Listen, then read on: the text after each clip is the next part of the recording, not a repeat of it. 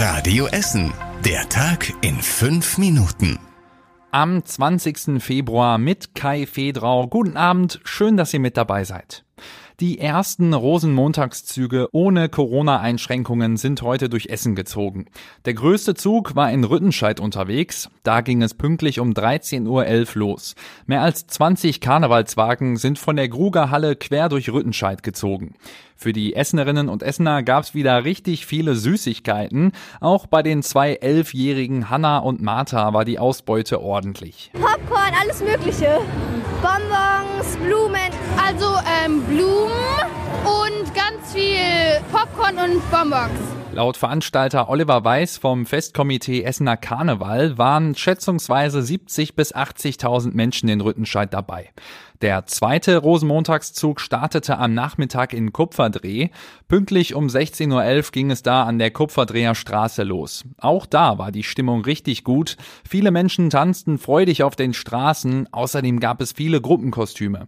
Und es ist friedlich geblieben. Laut Polizei Essen gab es keine Auseinandersetzungen. Alle Eindrücke zum Rosenmontag könnt ihr auch nochmal nachlesen auf radioessen.de. Der Rosenmontag wirkt sich auch auf die Entsorgungsbetriebe Essen aus. Wegen der Rosenmontagsumzüge verschiebt sich die Abholung der Mülltonnen um einen Tag nach hinten. Die Entsorgungsbetriebe holen die Tonnen dann also einen Tag später. Die blauen, braunen und gelben Tonnen sollen deshalb am jeweiligen Leerungstag ab 7 Uhr am Straßenrand stehen. Die Betriebe hoffen auf die Mithilfe der Essenerinnen und Essener. Nach den Karnevalsumzügen haben sie nämlich noch richtig viel zu tun.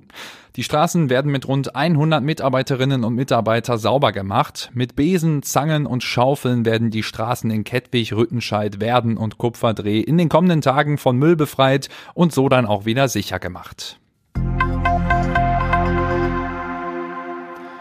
Rot-Weiß Essen hat gestern gegen die zweite Mannschaft von Borussia Dortmund gewonnen. Sehr unschön war es aber vor dem Spiel. In Gelsenkirchen hat es eine Massenschlägerei gegeben. Laut Polizei seien Szenefans von Rot-Weiß Essen und Borussia Dortmund unter anderem mit Baseballschlägern auf Schalke-Fans losgegangen. Rund 100 Personen sind dabei angegriffen worden. RWE-Boss Markus Uhlich hat die Auseinandersetzungen scharf verurteilt. In einer Pressemitteilung des Vereins hieß es, Gewalt und Brutalität, das ist nicht mit den Werten vereinbar, für die Rot-Weiß Essen stehen. Wir wehren uns eindringlich dagegen, dass die Personen, die solche Taten begehen, sich selbst als Fans oder Unterstützer von RWE bezeichnen. Bei den Angriffen sollen mindestens vier Personen schwer verletzt worden sein.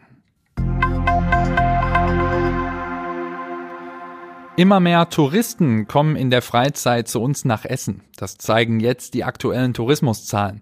Obwohl letztes Jahr keine großen Messen im Sommer stattgefunden haben, sind die Besucherzahlen dann gestiegen. Besonders der Weihnachtsmarkt hat viele Menschen im Dezember angezogen. Grundsätzlich kommen aber deutlich weniger Menschen nach Essen als noch vor Corona. Rund 10 Prozent sind die Tourismuszahlen im Vergleich zu 2019 gesunken. Bei anderen Großstädten wie Düsseldorf oder Dortmund war der Einbruch aber noch stärker. Auch für dieses Jahr ist die Essen Marketing zuversichtlich, dass neue Kampagnen weitere Touristen anziehen werden. Und das war überregional wichtig. US-Präsident Joe Biden ist nach seinem Kurzbesuch in Kiew weiter nach Polen geflogen. Dem ukrainischen Präsidenten Volodymyr Zelensky versprach Biden weitere militärische Unterstützung. Und zum Schluss der Blick aufs Wetter. In der Nacht bleibt es dicht bewölkt und es kann hin und wieder auch noch ein bisschen Regen geben. Ja, und mit vielen Wolken starten wir dann auch in den morgigen Tag. Da bleibt es weitestgehend trocken, aber es kann auch noch mal ein bisschen windiger werden. Und gegen Nachmittag kann es sich dann noch ein bisschen auflockern. Das Ganze dann bei 11 Grad. Und das war es mit den aktuellen Nachrichten von heute. Die nächsten aktuellen Nachrichten aus Essen gibt es dann morgen früh, wie immer hier in der Radio Essen Frühschicht. Ich wünsche euch jetzt noch einen schönen Abend. Das war der Tag in fünf Minuten. Diesen und alle weiteren Radio Essen Podcasts findet ihr auf radioessen.de und überall da, wo es Podcasts gibt.